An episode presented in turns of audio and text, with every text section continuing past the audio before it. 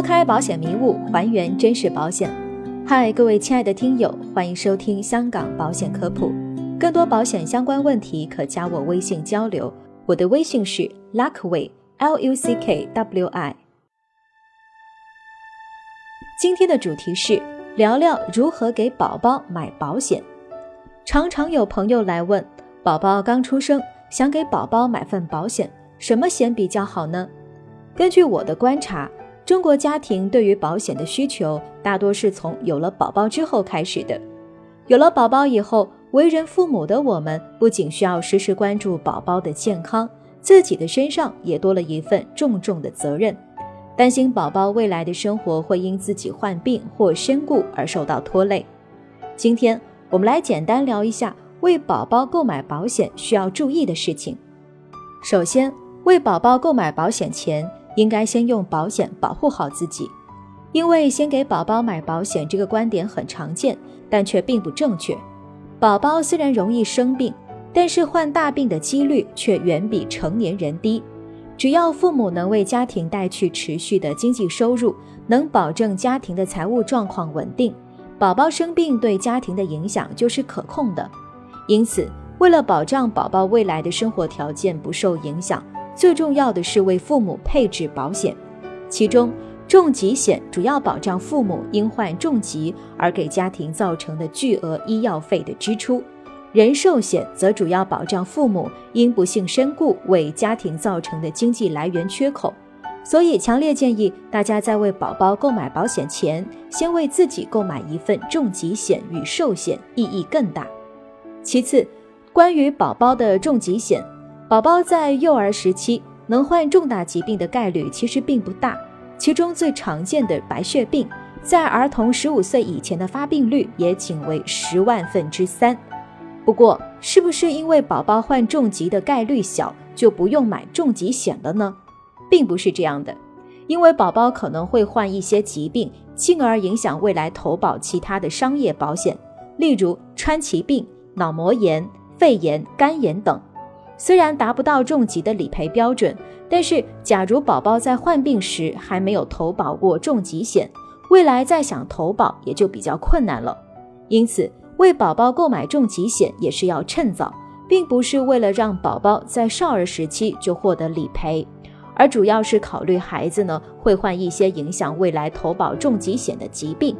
当然，在为宝宝投保的时候，考虑到未来市场上可能有更好的产品出现。所以，重疾险的保额应以适度保底为主，没有必要买太高。未来有更好产品时，可逐步增加保额。家庭收入有限时，也可考虑短期消费型重疾险，一年一交，价格便宜。但由于不保证续保，无法保证宝宝在患病后可以继续投保。但是，为宝宝投保香港的重疾险，则可以做到两全的考虑。主要是因为香港重疾险通常会有一个在首十到十五年的一个保额提升的优惠，并且保证终身续保。然后呢是关于宝宝的医疗险，虽然宝宝的社会医保可以用低廉的成本覆盖一大部分的住院的费用，但是今天在大城市生活的家庭更倾向于带宝宝去私家医院看病。选择去公立医院看病的意愿是越来越低。一方面，因为公立医院的就医环境一般，人员的流动大，很容易造成交叉感染；另一方面，就是公立医院排队时间太久，带着生病发高烧的宝宝在医院等位，大人与宝宝都受罪。去私家医院看病，社保就完全失去了作用。这时，我们需要一份高端的医疗险。去私家医院看病时，心里才会踏实。高端医疗险最大的特点就是，私家医院所产生的超过年度免赔额部分的医疗费用全数报销。当然，羊毛出在羊身上。高端医疗险虽然好用，但价格相对来说还是较高的，并不是每个家庭都负担得起。购买的年龄方面，由于零到四岁是宝宝特别容易生病的时期。因此，建议覆盖这个阶段。五岁以后可以是宝宝的身体状况暂停。当然，暂停以后，高端医疗险的保证续保功能也就停止了。最后，关于宝宝的储蓄险，我的观点一直是先做好家庭的风险保障，再考虑投资理财。我们常把宝宝的储蓄险称作教育金，是因为宝宝未来最大的开销是在教育方面，父母需要提早的准备。